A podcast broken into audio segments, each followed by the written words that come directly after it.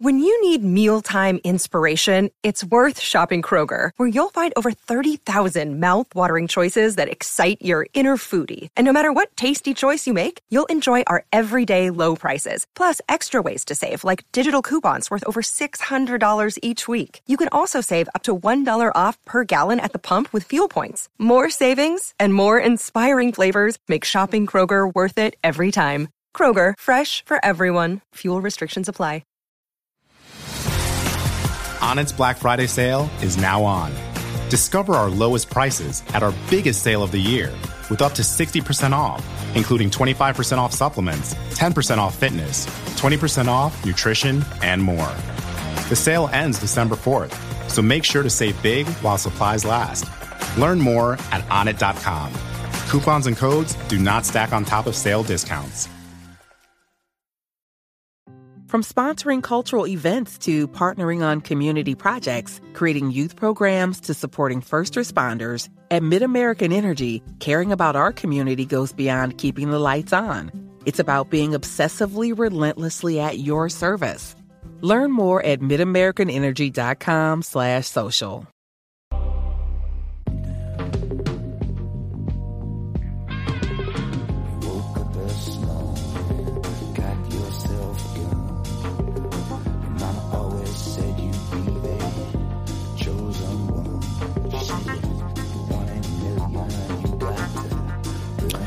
Bienvenidos a Top, el programa de fuera de serie donde hablamos de ficciones televisivas, siempre en forma de ranking de estas listas que tanto nos gustan. Hoy comentaremos cada uno de las siete series que nos parecen imprescindibles de, de todos los dramas, y haremos otra parte para la comedia, que podemos encontrar en el nuevo catálogo de HBO Max. Yo soy CJ Navas y para hablar de este tema acompaña Álvaro Nieva. Álvaro, ¿cómo estamos? Muy bien, ¿qué tal todos? Y también Marichu Lazabal, ¿cómo estás, Marichu? Pues muy bien, hablar de dramas, o sea, que bien. Antes de que empecemos con todo eso, nuestro agradecimiento a HBO Max por patrocinar este top. HBO Max ya está disponible en España y con ella tienes todo lo que amas en un mismo lugar. HBO Max llega con un catálogo que comprende grandes clásicos de Warner Brothers como Matrix, todas las películas de Harry Potter, It, ahora para el terror de, Halloween viene muy bien. Y desde el año que viene, todas las películas de Warner Bros. estarán disponibles en la plataforma tan solo 45 días después del estreno en cines sin ningún coste adicional. En series, ¿qué os voy a contar que no sepáis? Clásicos como Juego de Tronos, Soprano, Patria o 30 Monedas, la nueva temporada de Succession, estrenos Max Originals como Gossip Girl o Dolores, la verdad sobre el caso Waninkoff y próximamente la súper esperada House of the Dragon, además de todas las que os vamos a contar hoy. Todo esto por solo 8,99 euros al mes, con una oferta especial si te suscribes todo el año en la que pagas solo 8 meses por los 12 que vas a utilizar. Y además, atenderme, si eres nuevo suscriptor, puedes conseguir su suscripción con un 50% de descuento para siempre. Sí, de verdad, para siempre. Siempre que mantengas tu suscripción mensual. Solo 4,49 euros al mes. Eso sí, no te retrases porque esta oferta estará disponible por un tiempo muy, muy, muy limitado. HBO Max, todo lo que amas en un mismo lugar. Vamos ya con ello. Álvaro, ¿te ha costado mucho hacer el top 7 para, para poder compartirlo con todos nuestros oyentes hoy? Sí, no, eh, porque me estuve debatiendo en cuál qué criterios seguir, porque siempre tendemos a hacer en estos rankings pues las mejores, las mejores de verdad, las que más nos gustan. Pero como siento que a veces me repito un poco mucho y que quien nos haya escuchado bastante fuera de serie puede saber más o menos cuáles son mis favoritas dentro del catálogo de HBO Max, pues tampoco quería eh, volver siempre a Sexo en Nueva York, Girls, La Amiga Estupenda, Watchmen, que son series que ya he recomendado por otra parte en muchos podcasts entonces lo que he intentado es tirar como de una cara más cara B de, del catálogo y buscar eh, pues otras joyas un poco más ocultas o series que no serían la recomendación que, que se espere de mí de primeras y, hacer, bueno, pues unas recomendaciones eh, que no dejan de ser, bueno, pues series también, muchas de ellas son muy famosas y, muy reconocidas, pero bueno, que me apetecía tirar por ahí en este podcast. Maricho, en tu caso, ¿cómo te ha costado mucho qué? Pues, eh, a ver, me he visto 200 artículos de top de series de HBO para hacer este top, que sepáis, porque es que me estaba temiendo que me iba a dejar grandes nombres. Eh, mmm, me quedan muchas series de HBO por ver. es lo que he descubierto haciendo este top. de desastre! Me pasa siempre que veo listas que es como, ah, tengo que ver esto. Así que, bueno, yo creo que esta vez nos están quedando unos títulos repartiditos, así que no habrá mucho repetido. Creo que no me he dejado grandes, grandes títulos, o sea que en ese, en ese mm, supuesto estoy con la, con la cosa bastante tranquila, pero creo que, que en fin, que he tenido que dejar cosas porque estaban fuera y ya las diremos en las bolas extras. Así que vamos a ver si en total queda bastante, bueno, completito, ¿no? De todos modos, en comentarios ya sabéis, nos podéis decir cuáles son las herejías que hemos cometido de puestos mal colocados o series que hemos olvidado. que eso siempre mola, el salseo siempre mola.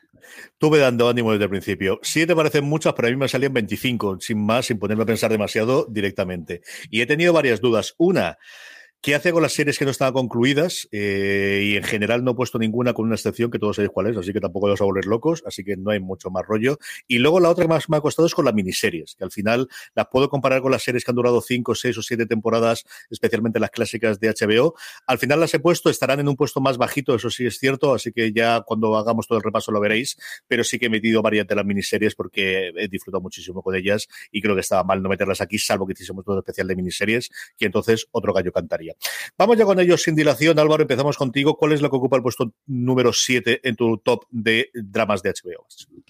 Pues eh, también, he de decir que mi orden está un poco así, que tampoco que sí que lo he ido ordenando quizá un poco de las más conocidas a las menos, pero probablemente tampoco sea un criterio que luego la gente crea que tiene sentido, pero me voy con heridas abiertas, que como digo, no es eh, precisamente algo, una joya extremadamente oculta dentro del universo HBO, pero creo que sí que hace falta cierta reivindicación porque es una miniserie que se quedó, eh, se estrenó el año siguiente de, Big Little Lies, que fue ese gran boom, esa gran miniserie, eh, que, que, casi que habría otra era en el mundo HBO, y justo esa estaba dirigida por Jean-Marc Vallée, que era el director de Big Little Lies, y se esperaba un poco que fuese en cierto modo un poco de continuación y luego realmente no tenía mucho que ver. Era una miniserie dramática eh, en clave de, bueno, de personaje femenino muy potente, eh, con Amy Adams a la cabeza y con Patricia Clarkson dándole la réplica y muy bien dada la réplica y que tocaba una serie de temas que tampoco quiero eh, exponerme mucho porque, bueno, al final eh, es parte de la gracia del desarrollo de la serie cuáles son esos ingredientes que, hay detrás de ese gran trauma que tiene la protagonista y, que es un poco el misterio. Entonces tenemos a Camila Perker, que es eh, el personaje de Amy Adams, que vuelve a, su pueblo natal, que no está muy a gusto con volver, pero no sabemos exactamente por qué, sabemos que lo ha pasado muy mal eh, en su vida y que, arrastra ciertos problemas psicológicos, pero la raíz exacta no la sabemos al principio y la iremos descubriendo con el tiempo. Entonces me parece interesante eso, que que, es una miniserie bastante potente, muy, muy bien hecha, pero que se quedó un poco atrás respecto a otros títulos y yo creo que hace falta reivindicar. Total y absolutamente de acuerdo. Junto a los dos grandes nombres que decía Álvaro, yo reivindicaría la, figura de la hija, de, ese eh, trío entre abuela, madre e hija que protagonizaba Eliza Scanlon, que luego está muy desaparecida, ¿no? no se ha vuelto a ver demasiado. Y yo confieso que a mí me gustó más que Bill Little Lies. a mí me encantó el final, me gustó la serie y es una serie que me gusta de verdad mucho más que Bill Little Lies. Y como ya dejo sin habla Maricho, es el momento tuyo de decir tu séptima, Maricho. Pues vamos a ver, yo para mi séptima, me estoy sintiendo súper vieja en este momento, pero Alan Ball, el señor que para los más jóvenes eh, hizo True Blood, y me siento viejísima teniendo que dar esta referencia, hizo una cosa que era Six Feet Under, a dos metros bajo tierra, que es una serie de, principios de los 2000 en donde se hablaba de la familia Fisher. La gracia de la familia Fisher es que eran los dueños de una funeraria de Los Ángeles. Era una serie muy tranquila, era una serie que hablaba constantemente de la muerte. Es una serie yo no sé si es la primera serie adulta que vi, no lo sé, pero es la primera serie que yo recuerdo que vi como siendo muy consciente de lo que estás viendo es serie para mayores. Y no serie para mayores porque haya tiro, sangre o violencia, sino porque es como es muy pausada, es muy existencialista, tiene muchas cosas de, mensaje profundo, tiene muchas cosas muy entretenidas, tiene unos protagonistas del copón de la baraja. Así que dedicadle un ratito, pero vamos, eh, no tiene pérdida a dos metros bajo tierra y es de estas series que siempre, siempre, siempre habría que poner en una lista y con uno de los finales más reconocidos y más aclamados, desde luego, de, la historia, en una época en la que los finales de la serie de HBO, pues eso, Sopranos por en medio, tenía todas las polémicas del mundo. Me ha encantado que digas True Blood para que la gente recuerde que es una serie que acabó en el 2014, que tampoco tengo yo tan claro que la gente más joven la haya visto especialmente, pero bueno. No, y presentar a Alan Ball a través de True, presentar a Alan Ball a través de True Blood en vez del señor que hizo dos metros bajo tierra y luego ya veremos. Ostras, es que no, yo, yo pensaba por por, dar una referencia a los más jovencitos, pero ahora con lo de True Blood, que acabó en 2014, me acabo de sentir súper dolida. En fin, esto es lo que tiene las cosas. La mía es una serie relativamente más reciente, es una serie que arrasó absolutamente. Es de estas cosas que, simplemente como anécdota, yo entre la emisión del tercero y el cuarto episodio de los cinco que componen solamente la miniserie, tuve una comida de, la universidad y todo el mundo, más serífilo, menos serífilo, lo estaba viendo y es ni más ni menos que Chernobyl. Una serie que nació de la absoluta nada. Yo recuerdo la presentación en Navidad previa de HBO en el que se nos habló de un montón de series que tenían y cómo está de Chernobyl. Sí, se presentó pero pasó sin pena ni gloria y es uno de los mayores efectos que he visto de boca a oreja y de crecimiento de un fenómeno, desde luego en los últimos tiempos y especialmente en HBO. Chernobyl nos cuenta eso, el caso de Chernobyl, la explosión de la central nuclear de Chernobyl, a través de los guiones de un tío mm, relativamente desconocido para el gran público como era Craig Mazan, que era el guionista, sobre todo Resacón en Las Vegas, al cual han encargado ahora precisamente HBO hacer la adaptación del videojuego de Last of Us y nos enseñaba cómo podía ser entretenido durante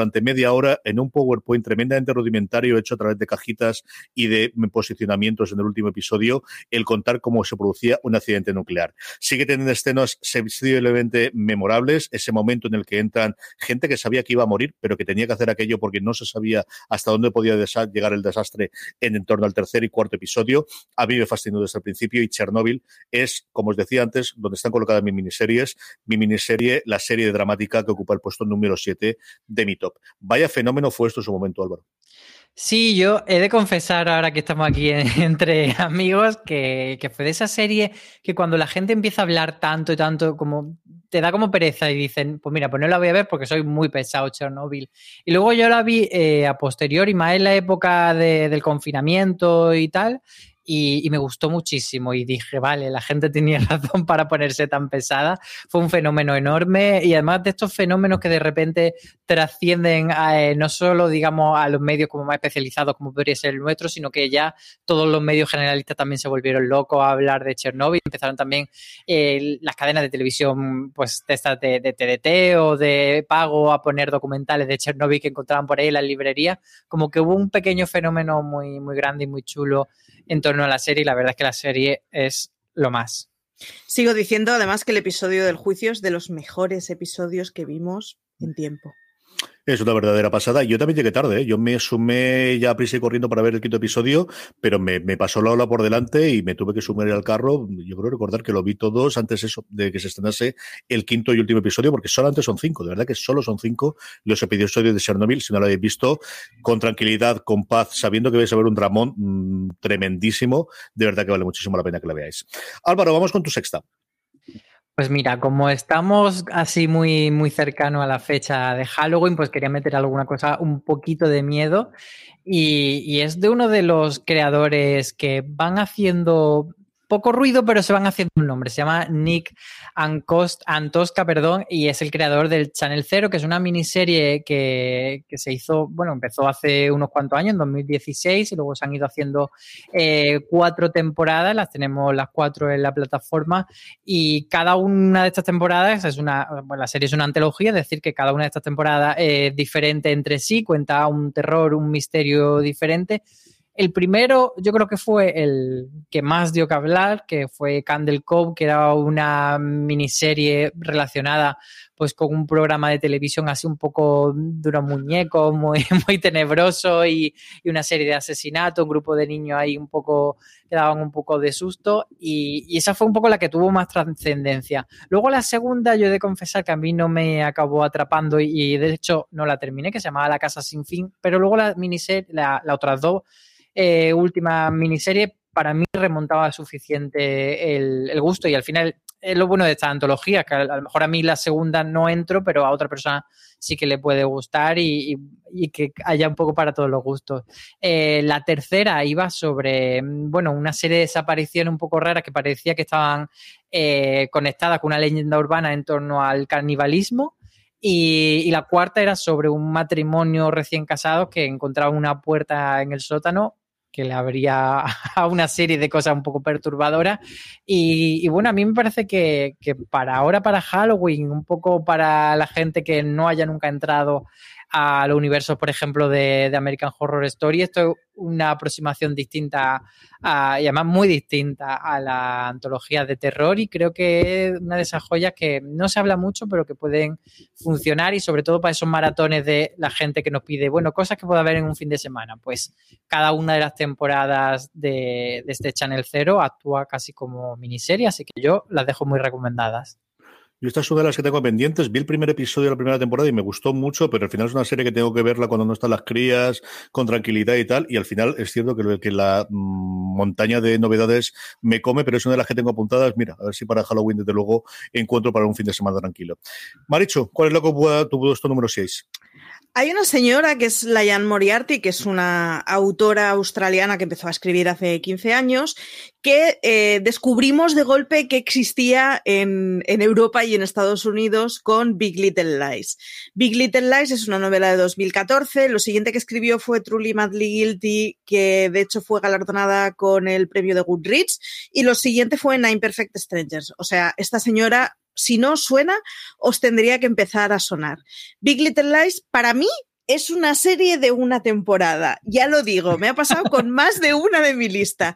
Las he valorado por su primera temporada. Creo que es muy difícil igualar. Cuando haces una primera temporada que es histórica, es muy difícil igualar todo lo que venga. Big Little Lies tenía un final, o sea, no, no os lo spoileo pero yo creo que no he llorado tanto con un final jamás en mi vida. No por triste o divertido o alegre, sino por emocionante. Toda la serie era muy emocionante. Está interpretada por Reese Witherspoon, es uno de los 25 proyectos que ha hecho en los últimos años. Está Nicole Kidman, pero hay un montón de señoras más haciendo unos papelones increíbles.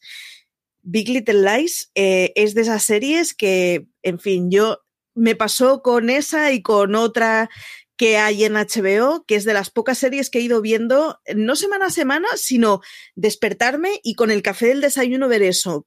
Porque luego entrabas en Twitter y era imposible. O sea, todo Twitter estaba hablando de Big Little Lies, o al menos todo mi Twitter. Una primera temporada increíble, la segunda está bastante bien, pero es que la primera es, madre mía, qué escenones. Sí, señor, sigue siendo una gran serie, peor que dirás abiertas, pero por lo demás sigue siendo una gran serie su primera temporada.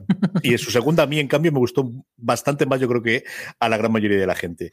Mi sexta es un clásico que acaba de cumplir 20 años, ha tenido muchísimos fastos en Estados Unidos, incluidos un podcast oficial con entrevistas a los creadores de la serie, a varios de los actores y responsables de la misma, que si no habéis escuchado tanto, se lo habéis visto ya como no, vale muchísimo la pena. Es Band of Brothers, o como se llamó aquí en España, Hermanos de Sangre, la gran superproducción entre Tom Hanks y Steven Spielberg, después de haber hecho Salvar al Soldado Ryan, buscaban hacer alguna cosa más en el mundo bélico y se sacaron de la manga esta recreación o este seguimiento de una compañía de paracaidistas que actuó en la Segunda Guerra Mundial desde el entrenamiento inicial en Estados Unidos hasta su llegada a la Alemania nazi en el día D y todo lo que pasaron posteriormente, incluido el salvamento de algunos de los eh, eh, campos de concentración nazis y el fin de la guerra. Es una serie bélica apabullante con un montón de gente que en ese momento era relativamente conocida, la cara más conocida desde luego era David Schwimmer, haciendo un personaje lo más alejado de su rostro de Friends que os podéis imaginar, pero tenemos a gente como también Luis, que es quizás lo, primero importante que hizo, Ron Livingston, Neil McDonough o el propio Donnie Wahlberg, yo creo lo primero serio que hizo, o Michael Kultith, el que luego tiene una carrera un poquito más eh, caída en los últimos años, pero que es uno de mis actores también favoritos. Bano Brothers es una grandísima superproducción, tuvo una continuación posteriormente con The Pacific, contando cómo fue el teatro Teatro del Pacífico, que también yo creo que vale bastante la pena y es el primer sitio donde yo vi en su momento a Rami Malek haciendo un personaje que duraba un episodio solo en el quinto. Son 10 episodios, como os digo, contando todo el trayecto desde el inicio del entrenamiento hasta el final de la Segunda Guerra Mundial en el eh, teatro occidental, en el teatro europeo, y es maravillosa, realmente maravillosa. Es una serie que en mi casa se ve prácticamente todos los años una o dos veces. Yo la he tenido esta en DVD, en Blu-ray, en todas las copias disponibles del mundo y la tenéis disponible completas. Y como os digo, tanto si lo habéis visto como no, acercaros al podcast oficial. Se abre con Tom Hanks en el primero contando todo el proceso de producción y cómo llevaron adelante todo el proceso de rodaje y de poner en marcha la serie, lo que les costó en su momento a Eli Spielberg. Vale muchísimo la pena. Hermanos de Sangre, Band Brothers es la que ocupa el puesto número 6 de mi top de series de HBO Max. From sponsoring cultural events to partnering on community projects, creating youth programs to supporting first responders, at MidAmerican Energy, caring about our community goes beyond keeping the lights on. It's about being obsessively relentlessly at your service. Learn more at midamericanenergy.com slash social. Álvaro, vamos con tu 5. Pues mi 5 está eh, en cierto modo relacionada con, con mi sexta, con, con este Channel Zero, porque Channel Zero precisamente se basaba en una cosa para, para digamos, buscar su, su, mitología, se basaba en una cosa que se llama los creepypasta, que no son otra cosa que leyendas urbanas que surgen en Internet. Y entonces, en el 5 tengo un documental que se llama Beware the Slenderman, que precisamente está basado en uno de los creepypasta más famosos de Internet, que es el Slenderman. El Slenderman es eh, digamos, eh, traducido sería como el hombre alto o una cosa así. Y bueno, surgió en un foro, un concurso de, de, crear imágenes trucadas con Photoshop, así un poco creepy y tal, un poco de susti. Y, lo que crearon fue un hombre alto que, se suponía que la leyenda que se inventaron, así va con un traje, iba acechando a los niños y tenía todo, toda esa carga de miedo. Eh, lo que pasa es que Beware de Slenderman, el documental, no va sobre eh, simplemente sobre el Slenderman, sino sobre un asesinato real de dos adolescentes que mataron a una amiga suya, eh, un poco movidas por todo este tema del Slenderman. Se metieron tanto en conocer este mito que se lo creyeron y acabaron perpetrando un crimen real. Eh, creían que iban a convertirse en las discípulas del Slenderman.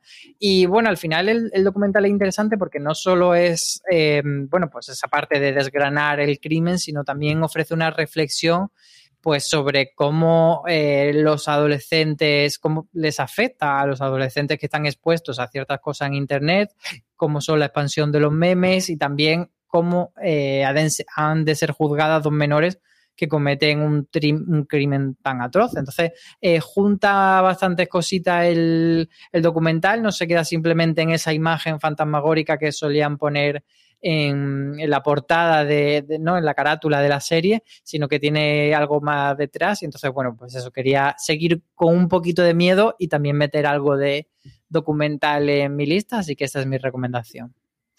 Slenderman y un poquito de True Crime, que alguna que otra hay en HBO, que Marichu, tú no has puesto ninguna, me extraño un montón. Es que no sabía. Um, no sabía si me iba a saltar las normas, entonces las he guardado para las bolas extra. Digo, me van a decir que soy tramposa porque eso es true y es crime, no es ficción. Así que me las Hombre, eh, siendo, siendo rigurosos, drama es un drama. Hombre, a ver. Yo, Comedia es que, no es, eh, ya, bueno. me ha pasado un poco eso, que es que, claro, me he puesto a pensar, digo, hombre, técnicamente un documental criminal alegre Pero no sí, es. Igual, igual he pisado un poco la línea. Confieso. Entonces, claro, yo, yo he pensado que era la típica, la típica, el típico acto transgresor que a ti te lo podemos tolerar, pero, pero a mí no, porque es abrir la puerta. Vamos con tu quinta, Marichu. Mi quinta es para. A ver, a mí me dijeron. Eh, hubo un verano hace cuatro años que a mí me dicen Anthony Hopkins y Ed Harris van a hacer una serie. Entonces ahí yo ya estaba comprada completamente. La serie fue Westworld, tuvo. Eh, yo soy defensora de las siguientes temporadas, que conste en acta, y me agarro eh, férreamente a ellas, pero reconozco que no están a la altura de la primera. Eso sí, que tire la primera piedra el que no flipó colores cuando vio la primera temporada de Westworld. Estaba tan bien hecha, sigue siendo una serie que está bien hecha, está bien interpretada, a medida que avanza tiene unos papeles femeninos flipantes, pero es que, claro, o sea, yo me acuerdo de ese verano de. Mmm, yo no sé cuántas veces llegué a ver el primer episodio la primera semana que se lanzó el, el, piloto. O sea, es una barbaridad. Es maravillosa. ¿De qué va Westworld? Pues está basada en una novela y película de Michael Crichton, que es este tipo que ha hecho 200.000 cosas que luego han sido adaptadas. Y básicamente es un parque de atracciones en donde el ser humano puede eh, viajar a una especie de chiqui park para adultos que están de entrada basado Oja, en el oeste. Ojalá en la Biblia de Westworld ponga la palabra chiqui park. Lo necesito. Que esa fuese la, la venta que hicieron JJ Abrams y los Nolan. Es un, parque Sigue, de, es un parque de atracciones ambientado en el oeste en donde eh, el ser humano puede hacer lo que quiera, no existen las consecuencias. Todo lo que hay alrededor son roboces. Entonces, eh, ¿Qué es lo que hace la gente? Pues básicamente follar y matar. Es tristísimo, pero al final, ¿qué hacemos cuando nos dicen que no existen las leyes? Cosas malas, o sea, emborracharnos, meternos en peleas y vivir películas del oeste. Puedes jugar tu propia aventura de mil formas, es muy chulo porque no se agota conforme tú sigues repitiendo, hay diferentes escalas de disfrute para el usuario, hay cosas que son más family friendly y que no se trata de dedicar a matar a todo el mundo está muy bien. O sea, es que yo cuando vi el primer episodio fue como, necesito esto en mi vida, en la vida real. O sea, quiero un chiqui park así para Marichu, clarísimamente. Así que Beth Westworld, eh, aunque no os gusten las películas del oeste, yo era una cosa que me frenaba un poco al principio de Westworld, porque las pelis del oeste según el día, y no, no es una peli del oeste, a pesar de que tiene todo lo bueno del cine del oeste. Y es que está Ed Harris y Anthony Hopkins en la primera temporada. Conforme avance, no os voy a decir los personajes porque van creciendo mucho, pero hay personajes que luego se les comen la tostada a los dos. Sí. Team Dolores, yo solo digo eso. Y digo que, que, yo sí recomiendo encarecidamente las tres temporadas. Yo no sí, me eh, uniría, yo, yo... no me uniría jamás a decir, bueno, la primera y luego las otras ya veremos. No, no, no, no soy defensora de todas. Y además, eh, creo que seguiré con Westworld, hagan lo que hagan, porque están haciendo cosas muy locas y muy alejadas de la primera, pero que sigue teniendo unos escenones. Cuando es buena, es muy, muy buena. Eso tengo que reconocerlo absolutamente. Ha cambiado muchísimo la serie en tres temporadas. Está renovada desde el, para la cuarta desde antes de la pandemia. Así que veremos cuando vuelve otra vez a la, a la palestra, porque es uno de los grandes activos, desde luego, y de las grandes series que tiene emisión actualmente HBO. Mi quinta fue también un pequeño fenómeno cuando se estrenó, más todavía en Estados Unidos, aquí en España, que también lo fue. Era una de esas continuaciones de una de las hombras totémicas del, del mundo de los cómics, que había tenido una adaptación cinematográfica que no dejó especialmente contentos a los aficionados, pero en general yo creo que esta serie, que es continuación, que toma eh, como canon la obra clásica de Watchmen, lo fue.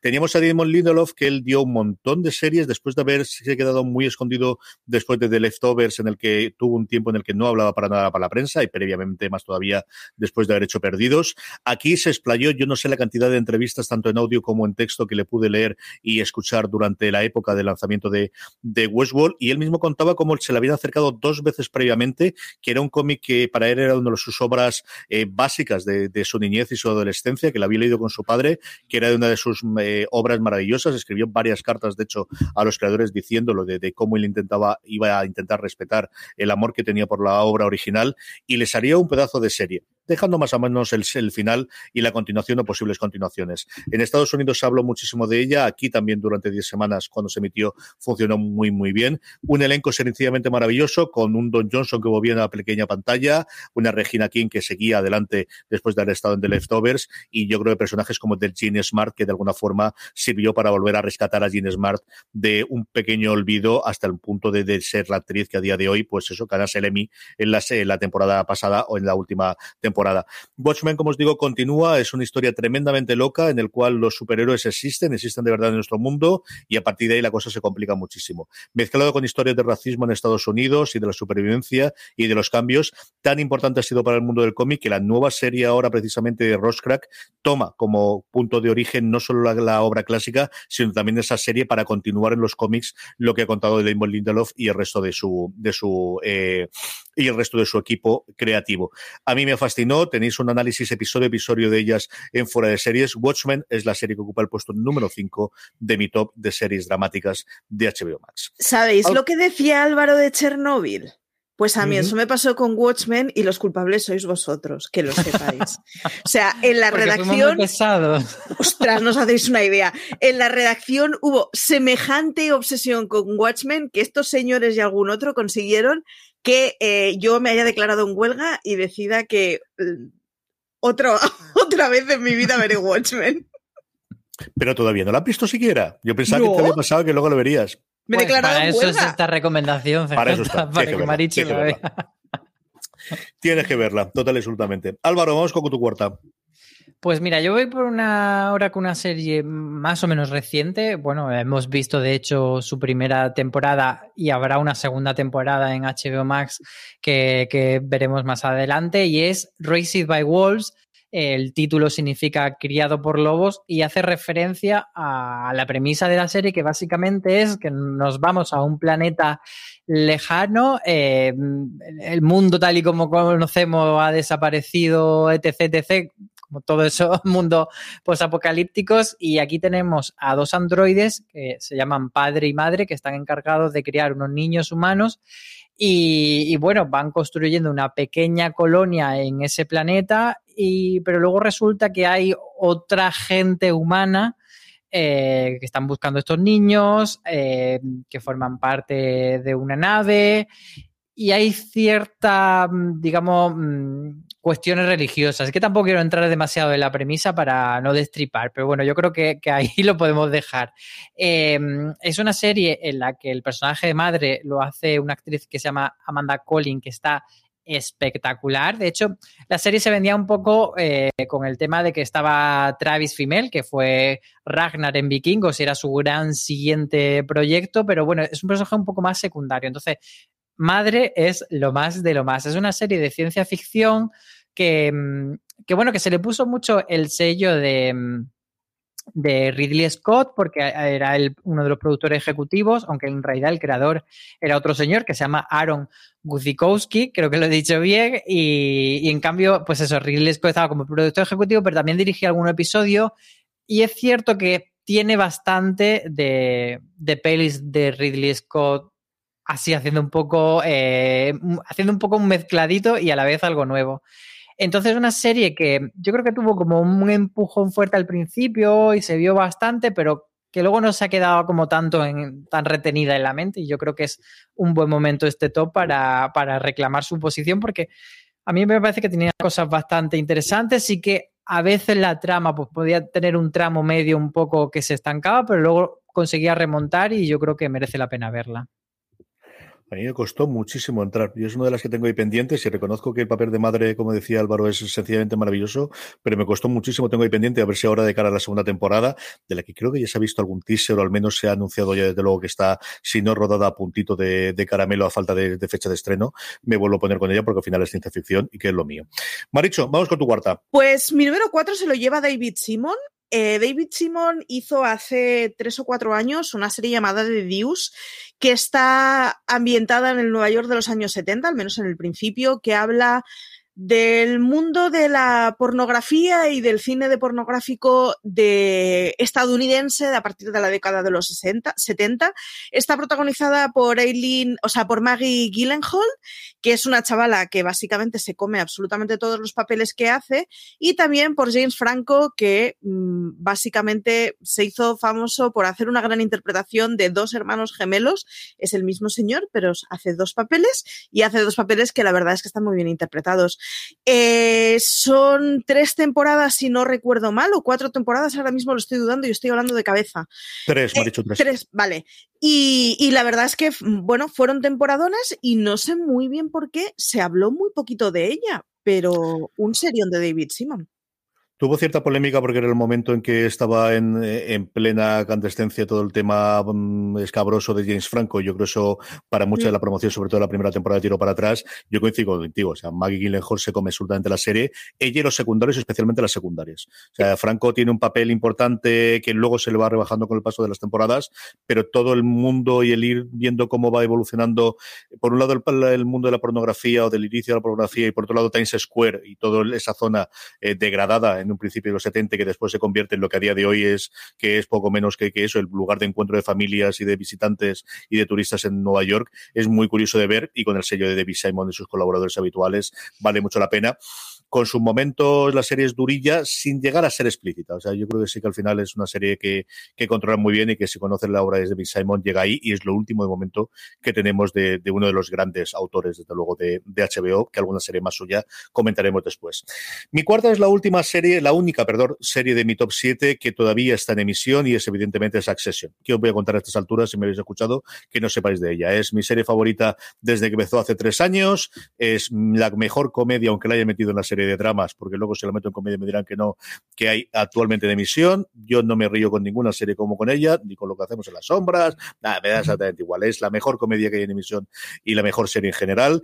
La historia, para aquellos que no lo conozcáis, es una sucesión, o al menos un intento de sucesión, de un gran magnate de los medios de comunicación y de muchas más cosas, entre ellos cruceros, parques de atracciones y cosas similares, que empieza a punto de dejarle a uno de sus tres, a uno de sus cuatro hijos que tiene las riendas de ese imperio. Eso no ocurre exactamente como estaba planificado y a partir de ahí es un tira y afloja en las altas finanzas de ver cómo vive el 1% del 1%, las navajazos, eh, puñaladas por la espalda, movimientos eh, organizativos y sobre todo mucha mala leche y diálogos tremendamente acerados, marca de la casa, porque la gente que viene de aquí, empezando por su creador, venía de hacer en su momento de Thick of It o VIP.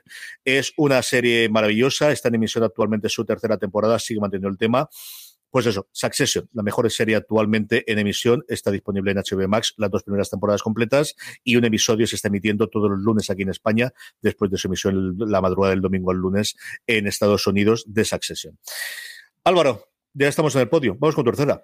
Pues como decía, iba a intentar eh, recomendar cosas no especialmente conocidas o quizá que se hayan quedado un poco atrás en, las recomendaciones como más de actualidad.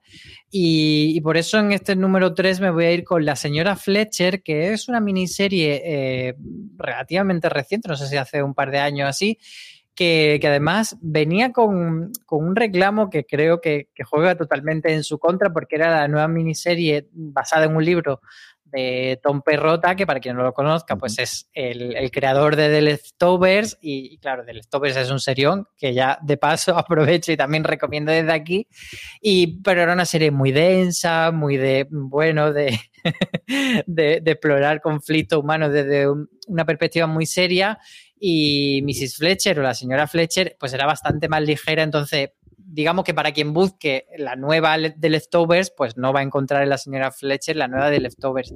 Sí que creo que es una, una miniserie, como digo, bastante ligera, porque además es que son como siete, son siete episodios de media horita, o sea que se consume súper fácil. Y el gran reclamo que tiene es que Catherine Hahn, a la que, bueno, pues muchos habrán enamorado de ella por, por la bruja de WandaVision, eh, en realidad, pues eh, la llevamos queriendo nosotros desde hace mucho más tiempo, desde Transparent y desde otras ficciones como puede ser esta la señora Fletcher.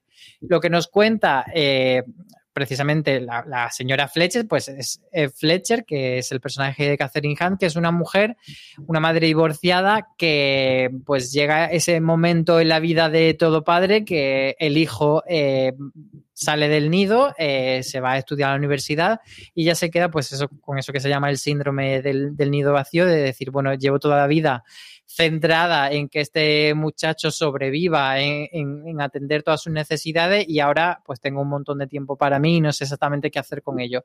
Y lo que ella lo ocupa es en el porno. Entonces es como una premisa bastante que puede resultar un poco tontorrona, pero bueno, que luego al final pues es como un gancho llamativo, pero que luego pues tira por otro lado y al final de lo que habla es de, de encontrarte a ti mismo, de encontrar tu lugar y, y de restablecer tus prioridades en una fase pues eh, digamos, no en la juventud, sino en una fase mm, un poco posterior de la vida y hablar de esa crisis de los 40, 50, etcétera, y bueno, un poco todo eso. Pero sobre todo eh, decir que es una serie ligerita y que tiene su pozo, pero que bueno, que, se ve bastante fácil. Entonces, quien busque ese tipo de, de ficción, algo no demasiado denso, pero que tampoco es una tuntuna, pues creo que la señora Fletcher puede ser una buena serie corta para ver. From sponsoring cultural events to partnering on community projects, creating youth programs to supporting first responders, at MidAmerican Energy, caring about our community goes beyond keeping the lights on. It's about being obsessively relentlessly at your service. Learn more at midamericanenergy.com slash social. As fall fills up with activities and obligations, even a small time saver can feel like a big help. Grammarly is an all in one writing tool that makes clear, concise communication easier than ever, so you can finish your work earlier and head off to family dinners, social events, and fall weddings. Grammarly is free to download and works where you do, so every project gets finished quicker. Make sure your writing is free of mistakes with Grammarly's free, comprehensive writing suggestions and get an instant take on how your message comes across with the free tone detector.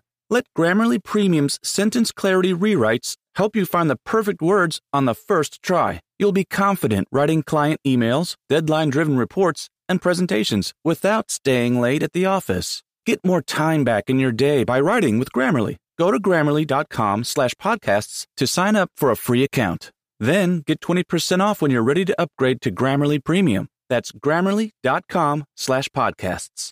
Marichu, vamos con tu tercera. Pues mi tercera es cuando pensábamos que el mundo de las distopías estaba agotado.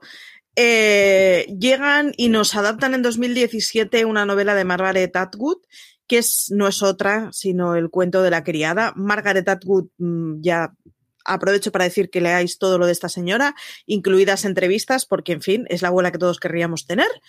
Y nos hicieron una serie protagonizada por Elizabeth Moss entre otros, porque está Joseph Fins, está Alexis Bledel, que todo lo que haga Alexis Bledel en mi vida es bien. Hay un montón de gente haciendo unos papelones. Es una distopía en donde, bueno, se supone que los Estados Unidos se han convertido en un régimen bastante fascistoide, en donde la gente es catalogada eh, por una serie de castas y digamos que nuestra protagonista forma parte de las mujeres que todavía son fértiles y que por lo tanto son esclavas sexuales de familias adineradas a los que le dan hijos. A partir de ahí se monta un rollo que te deja un nudo en el estómago del copón. Creo que sigue siendo una buena serie a pesar de que no igualará nunca lo de la primera temporada.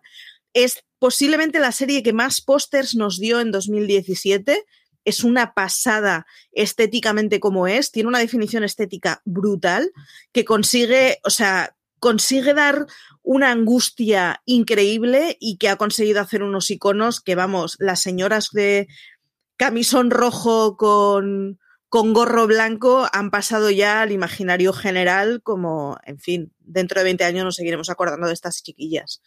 Una pasada de serie, sigo pensando que es una serie que está muy bien aunque no igual en la primera temporada y creo que está perdiendo un poco el norte. Pero es que, ¿qué queréis, chico? Cuando una serie tiene éxito no la vamos a dejar en un par de temporaditas, que es lo que le hubiera sentado muy bien. No, y tenían en la primera, que fue la que adapta prácticamente la primera temporada, adapta completamente la novela de, Atwood, que vale muchísimo la pena que la leáis antes o después de ver la serie, independientemente de eso.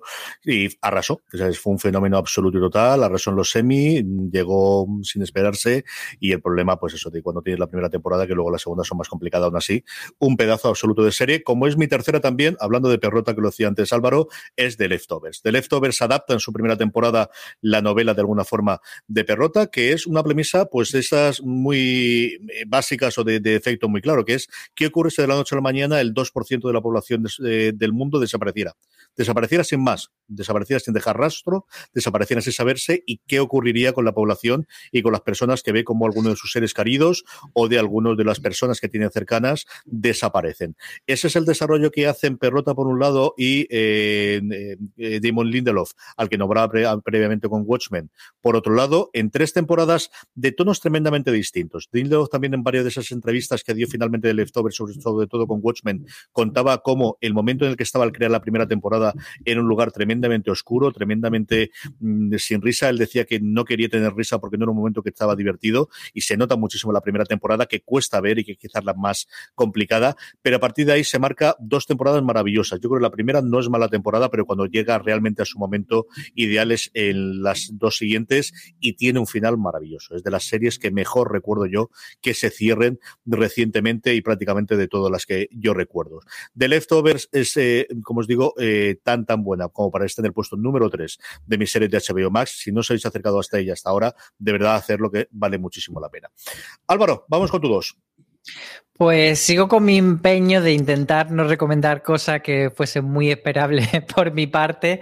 Entonces no me voy a quedar con Girls ni con Sexo en Nueva York, por ejemplo, sino que me voy a ir con la materia oscura, que creo que, bueno, que es también muy reivindicable en cuanto a este subgénero de fantasía, ciencia ficción, adaptaciones literarias con un toque de épica que en los últimos años se han puesto muy de moda.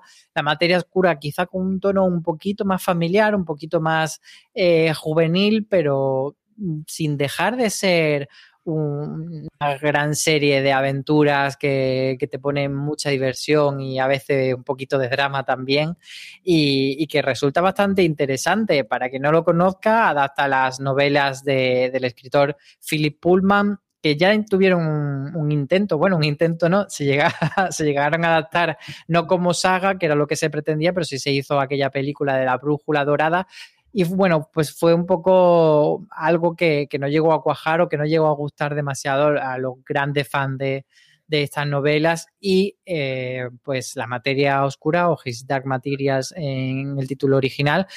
La verdad es que ha convencido bastante y, bueno, eh, yo creo que eso que es una serie de, de ciencia ficción que si entendemos que tiene ese punto juvenil barra familiar, yo creo que, nos puede gustar bastante. Tenemos también a, esa protagonista maravillosa que es, Daphne King, que es eh, la chica que, por ejemplo, vimos también en, Logan y que, tiene ascendencia. Bueno, ella es nacida en España, la familia suya es española, pero bueno, tiene eh, también familia extranjera, entonces se ha convertido y se va a convertir todavía eh, en una grande internacional y uno de, las grandes actrices que vamos a tener en Hollywood y, petándolo, vaya. Entonces, eh, conocerla ahora en la materia oscura, yo creo que nos va a dar como ese sentimiento de, ahí yo la acompañé en sus primeros pasos y, voy con ella a, fuego. Daphne King hace un trabajo espectacular porque al final la protagonista es absoluta y es una chiquilla pequeña. Dicho eso, a mí es que me pone a Ruth Wilson, Maricho y ya el resto se me olvida todo. Efectivamente, la materia oscura es serión y, además basada en una saga juvenil que de verdad os lo recomiendo a todos los que no os desagrade el juvenil porque está muy bien escrita. Vamos con todos, Marichu. Pues mi dos, vamos a ver, estoy muy contenta de mi dos. Mi dos es una serie clasicorra donde las haya de una persona investiga un asesinato. Es una policíaca de toda la vida. Sin embargo, es una policíaca que es clasicorra, pero que no huele a cerrado. Y no es otra que Mare of Easttown, la serie protagonizada por Kate Winslet, que ha revolucionado nuestra vida en 2021. Estoy contentísima. Es la demostración de que se pueden hacer series policíacas criminales clásicas de toda la vida, pero sin embargo con una mentalidad súper moderna. Desde la sociedad que refleja el personaje protagonista es espectacular, no solo ella, su madre está también increíble. Kate Winslet está maravillosa, es una barbaridad de serie. Y luego, además, para todos los que os guste las series criminales, es que la tenéis que ver, de verdad. Es, o sea, os va a enganchar completamente. Tiene escenones increíbles, tiene finales de episodios de copón de la baraja y es que está muy bien, muy, muy bien. Ella está increíble, pero es una serie recomendada para cualquiera, cualquiera que os guste el cine negro, os va a flipar. Y un montón de personajes secundarios, nombrados algunos de ellos, es el momento de, es una de las dos grandes series que este año pasado, este año ha hecho Jean Smart. Eh, la hija a mí me encanta, Yanguri Rice, que yo desconocía por completo, antes hablaba de la hija de heridas abiertas, aquí creo que también hace un papelón, y luego los dos protagonistas, Guy Pierce, que al final se queda un poquito de en medio, y luego Evan Peters, que hace el momento ese memorable que recordaremos siempre del borracho. Álvaro, ¿cuándo veremos la segunda temporada? ¿Te mojas? Eh Ahora fíjate, estoy pensando en que no, no lo sé. es, que creo, es que creo que tengo un reto demasiado grande por delante hacer una segunda temporada tan buena como la primera. Entonces, no sé si la van a hacer. ¿Tú qué opinas? Marichu, ¿tú qué dices? Que yo estoy segura de que la segunda temporada no va a ser tan buena como la primera, pero es que la primera era tan buena que la mitad de buena de lo que era la primera milla me basta para una segunda, la verdad. 2023, primavera del 2023, si tengo que afilarlo un poco más. 2023 tenemos más que Wishlet, tenemos más Easttown y tenemos más. Vamos, yo de leyendo entre líneas y alguna de las conversaciones y el, textos y tal, y, yo creo que HBO desde luego está loco por la música de tenerlo. Mi 2 es la serie que cabezaba recientemente una de esas listas mucho más extensa, en este caso de las 100 series de los últimos 20 años que sacó la BBC a partir de entrevistas internacionales. Suele estar normalmente en el puesto número uno de un montón de listas cuando se hablan de series en general y en concreto de HBO, y como no es The Wire, la serie que compró a David Simon, a que comentábamos antes con, eh, con The Deuce, una historia de eh, las instituciones, realmente de cuando al final miras es cómo las instituciones machacan al individuo y cómo no se puede hacer contra nada contra ellas cuando tenemos todo un esquema a lo largo de cinco temporadas en enfoque distintos. Empieza siendo una serie policíaca y de hecho Simon dice que así es como se lo vendió HBO para que se la comprasen y acaba siendo muchísimas más cosas. Una cuarta temporada que yo siempre reivindico que es mi temporada favorita alrededor del mundo de la educación. Una quinta con sus más y sus menos alrededor del mundo del periodismo. La segunda con los estibadores y el trabajo sindical o sindicado en Estados Unidos. Una tercera sobre cómo atacar el problema de la droga creando guetos o creando un círculo cerrado y todo con ese marchamo. Algunos de los personajes mm, que llegarán siempre a la historia, como McNulty o especialmente ese Omar, ahora que tristemente hace unas fechas no desapareció y se nos fue Michael K. Williams. Es The Wire, ¿qué os voy a decir? A estas alturas, si no la habéis visto, la tenéis que haber visto. Es mucho más factible que la veáis por segunda, tercera o cuarta vez, como ocurre a mí, aunque es complicado volver a verla y volver a encontrarte con todos ellos. The Wire no está en el 1, está en el 2, pero está muy alto en mi listado de series que tenéis que ver sí o sí dentro de HBO Max. Y estamos ya en el 1. Álvaro, ¿qué está arriba del todo? Pues voy también con otra que tampoco creo que sea de las más conocidas del catálogo, pero que creo que si la gente le da una oportunidad le puede gustar bastante.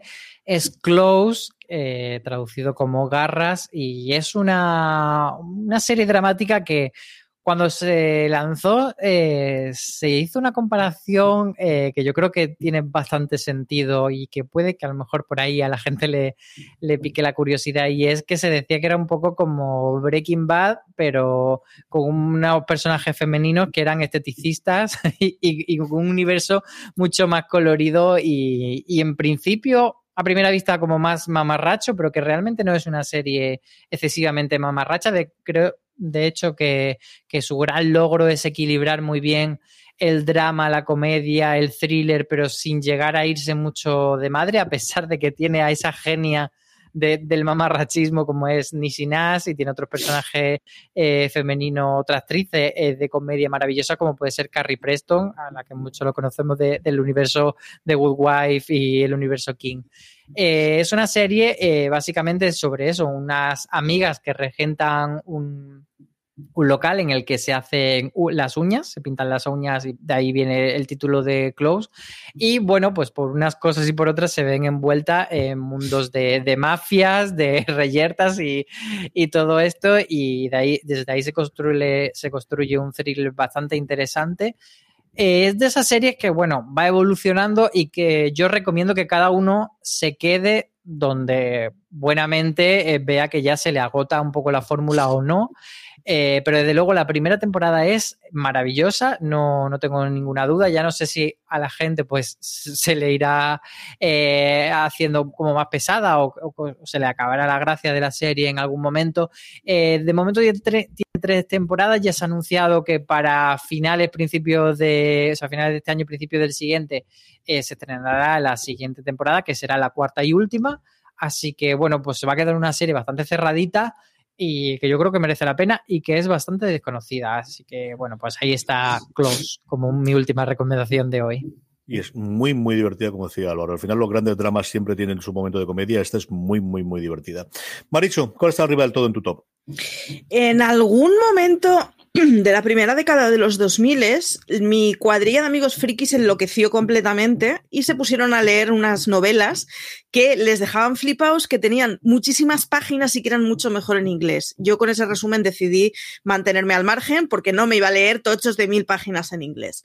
Eh, hablo de Canción de Hielo y Fuego, esa novela que lanzó al estrellato a Gigamesh, buena editorial, mejor librería, todo hay que decirlo. Eh, y nos paralizó la vida en 2011 con una primera temporada que, o sea, si ahora lo decimos de Fundación, antes lo decíamos de Juego de Tronos, daba la sensación de que todo el rato había un señor en algún lugar de la pantalla quemando billetes. Lo de la primera temporada de Juego de Tronos nos dejó flipadísimos. Sigue siendo, o siguió siendo las siguientes temporadas, una serie con unos efectos especiales brutales, o sea, es que hemos visto dragones. Es que, o sea, esos dragones son inmejorables. Nos dejó a todos alucinados. Todos eh, los que no habían leído las novelas se encariñaron con Ned Stark. Spoiler, sale mal. Y nos rompió el corazón a todos en esas escenas en las que de golpe, pues tú tenías mucho cariño por un personaje y desaparecía. R.R. Martin eh, creo que es el tipo que hizo que la fantasía eh, fuera dejara de ser una cosa de cuatro frikis a los que en los recreos nos gustaba leer. Así que yo, aunque solo sea por eso, o sea, amor eterno a Martin y amor eterno a HBO. ¿Qué os voy a decir? Si es que me fui a Madrid a ver el último episodio de la última temporada en un cine. O sea, es que. Es que ha sido posiblemente la, la, serie, desde luego, de la última década. Álvaro, ¿quién le va a decir a, HBO que los nuevos Los Soprano iban a encontrarlo con dragones y con, y con caballeros andantes? Eh? Pues efectivamente, es una serie que es que creo que tampoco hace falta muchas presentaciones porque ya tiene su legión de seguidores, su legión de enfadaditos y los que estamos ahí, ahí, que no sabemos si, si le daremos una oportunidad a la Casa del Dragón, pero que luego se la daremos. a sí, lo vas a ver, pero vamos el primer día, eso lo tengo más claro que el agua. ¿A quién más queremos enfadados, engañar? Más enfadados o menos con la última temporada y media. Yo creo que los problemas no vienen solo de la última temporada, sino de la última temporada y media, pero ahí estaremos, vamos, como el primero para ver The House of Dragon cuando llegue en el año que viene, que es una de las grandes apuestas de HBO. Mi uno es, pues contigo comenzó todo. Comenzó con Sexo Nueva York, pero comenzó en el punto de drama en el 99, por eso no estaba en ese listado que os decía antes de la BBC, con Los Soprano una serie mayúscula, una serie como la que no se había visto nada previamente en, en, Estados Unidos, que parece que va a tener continuación, ahora que David Chase, su creador, por fin ha decidido que esos proyectos que tenían de hacer de Hollywood clásico quedaban un poquito atrás, que ha podido estrenar su película de todos los santos de, de Newark, al menos en Estados Unidos. Veremos si aquí llega a cines o cuando llega a HBO Max, esta precuela, y parece que por ahí van los tiros, porque de hecho ha firmado un contrato ahora eh, plurianual con HBO para seguir con esa saga que le hizo famoso cuando él solamente quería hacer cine, pues mira, al final el éxito lo tuvo contando esta historia de familias, de familias de mafiosos y de familia carnal con sus hijos y con su mujer de Tony Soprano.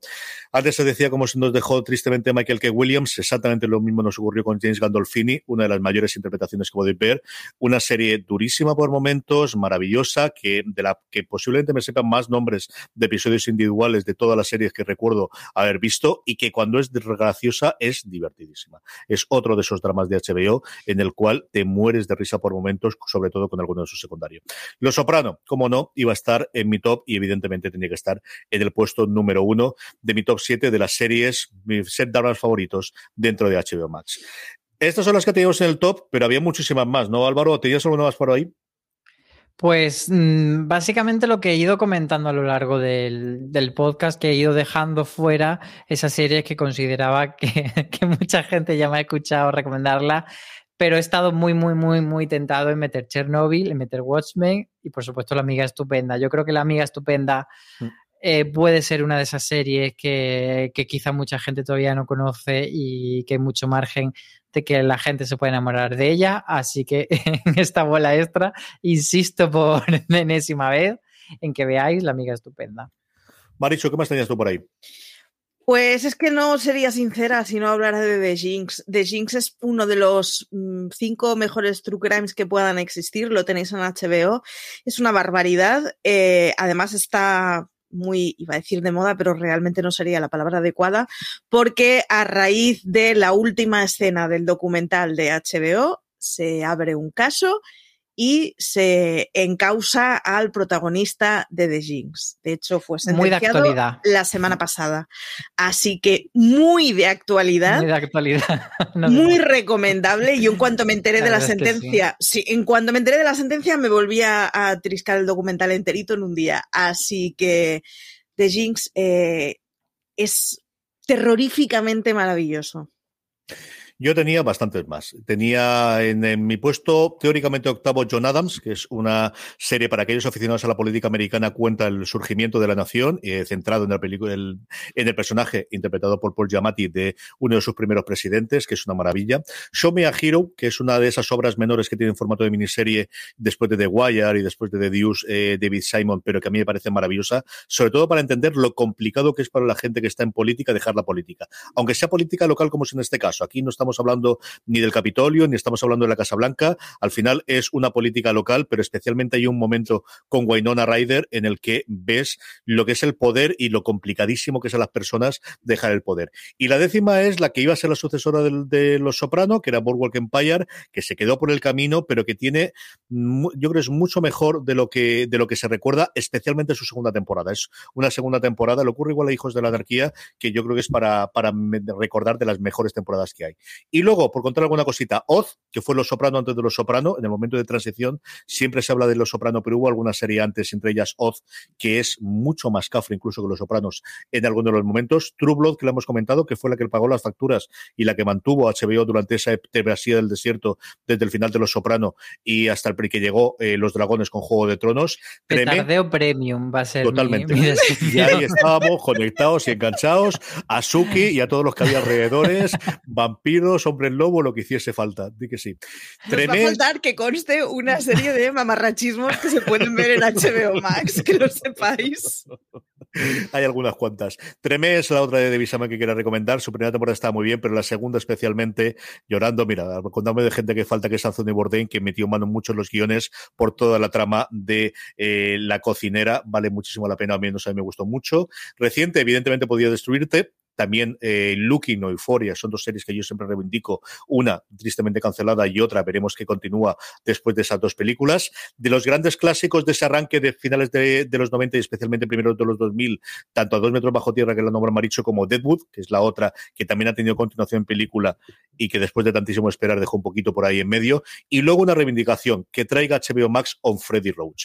Es un documental rarísimo, nos va a gustar a cuatro. Es un documental que cuenta la vida de Freddy Roach, que es uno de los entrenadores de, boxeo más famosos que hay antes de un combate que va a tener eh, Manny Pacquiao hace unos 10 años.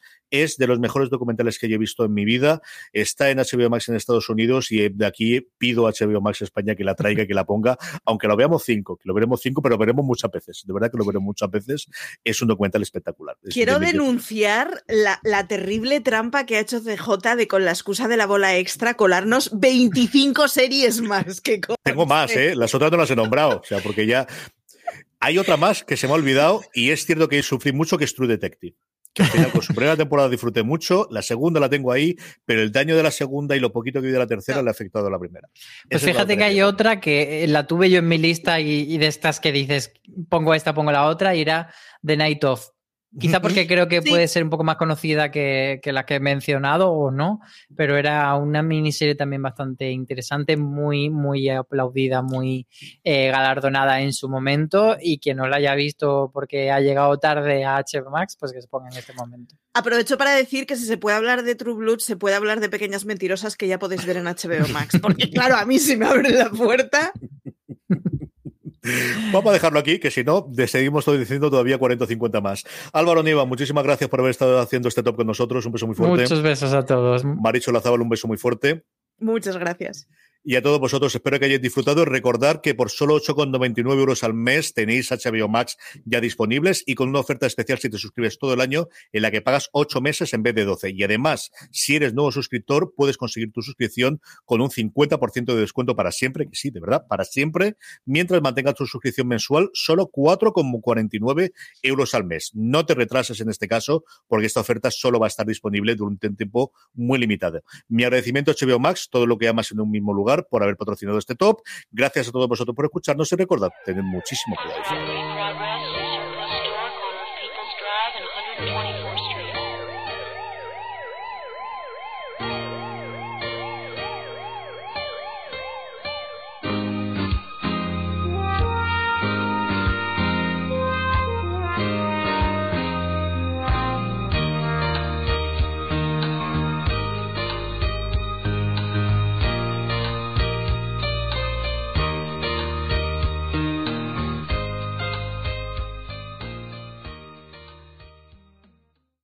Whether it's Baker's Simple Truth Turkey or mac and cheese with Murray's English Cheddar or pie made with fresh Cosmic Crisp apples, there are many dishes we look forward to sharing during the holidays. And Baker's has all the fresh ingredients you need to turn today's holidays into tomorrow's memories. Baker's, fresh for everyone. Choose from a great selection of digital coupons and use them up to five times in one transaction. Check our app for details. Baker's, fresh for everyone. Si estás buscando un buen podcast de análisis y debate en tu idioma, te invito a que escuches Pulso y Péndulo. Yo soy Carlos Curbelo. Y yo soy Fabiola Galindo. Todos los jueves analizamos temas de actualidad en Estados Unidos y Latinoamérica. Fabi y yo no siempre estamos de acuerdo, pero sí tenemos un objetivo común. Queremos servir como antídoto contra las noticias falsas y la polarización. Pulso y Péndulo. Busca nuestros episodios en Apple Podcast, Spotify o en tu aplicación favorita.